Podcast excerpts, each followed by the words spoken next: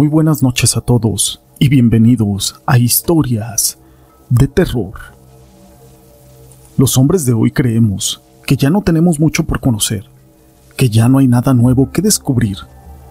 Pero en este programa vamos a conocer historias, experiencias, situaciones que ocurren del más allá y de lo sobrenatural. No cabe duda que la vida humana está guiada por la constante duda entre el bien y el mal, entre lo que queremos hacer y lo que debemos hacer. Y esta situación pasa durante toda la vida, desde que tenemos uso de razón hasta el último suspiro. Y esta duda ética existencial ha sido plasmada en el terreno paranormal, con la lucha entre el bien y el mal. Pero todo esto no es relevante sin una historia. Mi nombre es José Llamas y te presento el pacto de Bartolano.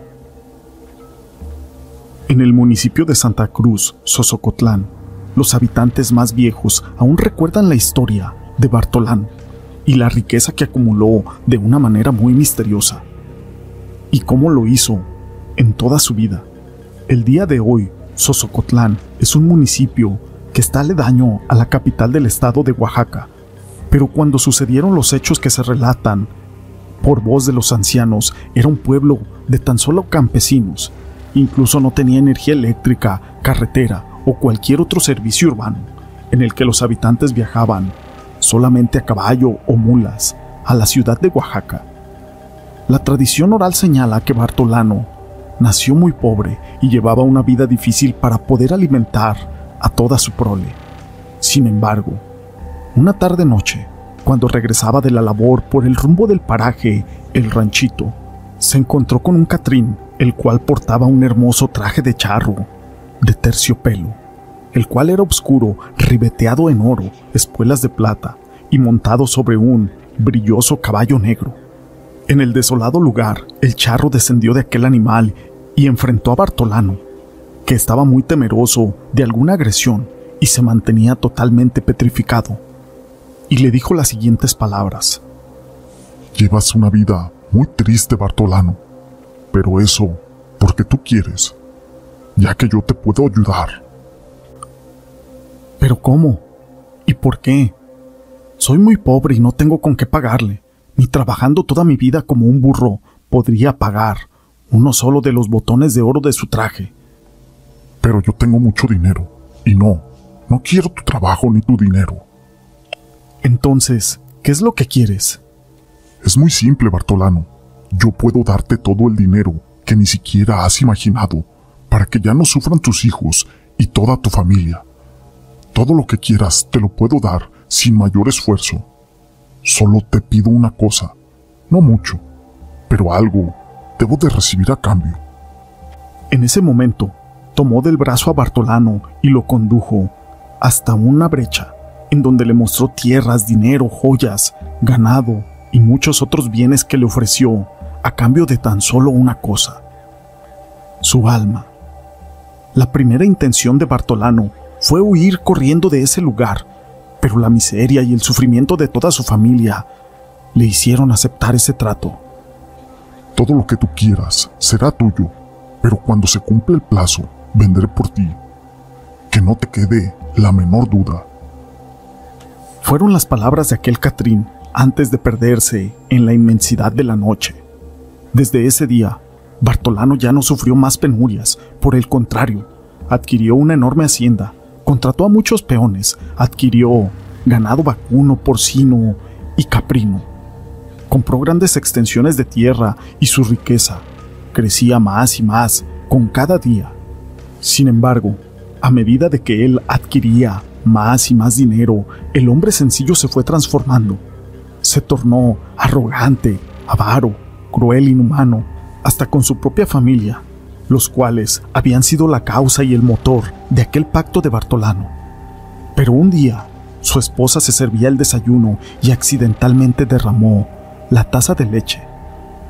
Colérico Bartolano reprendió a su mujer, pero aquel conflicto terminó con la separación del matrimonio. Su mujer y sus hijos se marcharon de la hacienda, dejando a Bartolano completamente solo, con un único compañero, un enorme gato negro. La riqueza parecía haber enloquecido al antiguo campesino y explotaba a todos sus trabajadores. Nunca olvidaba una deuda, no perdonaba algún descuido y a pesar de ello, la milpa no abundaba, el ganado estaba flaco. Si lo vendía, se moría. Tenía muchas riquezas, pero solo para su exhibición. Nadie podía hacer uso de ellas.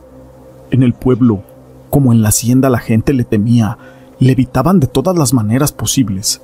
Si se lo encontraban en algún camino, le daban la vuelta. Si se lo encontraban en algún restaurante, dejaban de comer con el plato servido. Le tenían pavor, pues sus arranques de ira eran muy graves y era capaz de cualquier cosa. Castigar a un peón con su látigo, hasta dejarlo moribundo, por cualquier cosa mínima. Incluso llegaba a echarle el caballo a las mujeres y a los niños. Por las tardes, cuando el sol se ocultaba en el horizonte, y muchas veces lo vieron montar en su caballo para poder acudir con aquel patrón. El caballo incluso se encabritaba llegando a aquel monte, pero él mantenía las riendas con fuerza y gritaba a su patrón que se apareciera. Pero el pacto ya estaba hecho y no había manera de deshacerlo. Sin poder disfrutar de la enorme riqueza entregada, Bartolano comenzó a enfermar y murió.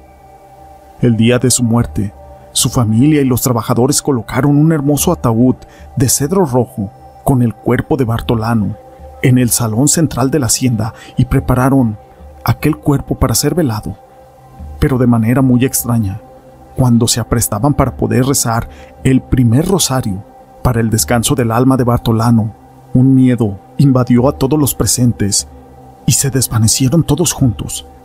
Todos quedaron como dormidos mientras el cuerpo del difunto desaparecía del féretro sin ninguna explicación.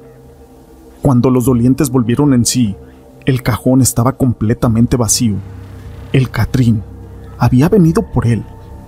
El hijo mayor de Bartolano exigió entonces que ninguno de los presentes comentara lo que había sucedido en la hacienda y ordenó a los peones que cortaran un árbol de zompancle del tamaño del cuerpo de su padre para poderlo colocar en el lugar del ataúd. Los peones fueron obligados a cargar el ataúd con aquel tronco adentro y llevarlo al camposanto para ser enterrado, como si fuera el cuerpo de aquel hombre. Una vez que concluyó aquel sepelio, los familiares del hacendado abandonaron el lugar para no volver jamás. Con el paso del tiempo, aquella hermosa hacienda quedó convertida totalmente en ruinas y los campos se llenaron de huizaches y los numerosos animales fueron muriendo de hambre uno por uno y aquel lugar que había sido el más próspero de Sosocotlán terminó convertido en ruinas totalmente abandonadas que incluso los habitantes evitaban a diera lugar. Hasta hace poco todavía era posible observar los restos de la hacienda de Bartolano, así como el mogote o el campo donde este Catrín le ofreció al campesino aquella riqueza y la gloria a cambio de su alma, porque el Catrín continuaba en aquel pequeño cerro mostrando el oro y las riquezas y se los ofrecía a los hombres que se aventuran o que se aventuraban a cruzar de noche por esa zona, a cambio de tan solo una cosa, su alma. Esta historia la quise compartir con ustedes. Si te ha gustado, déjame tu pulgar arriba. No olvides en dejar tus comentarios. Y gracias por ser parte de este canal.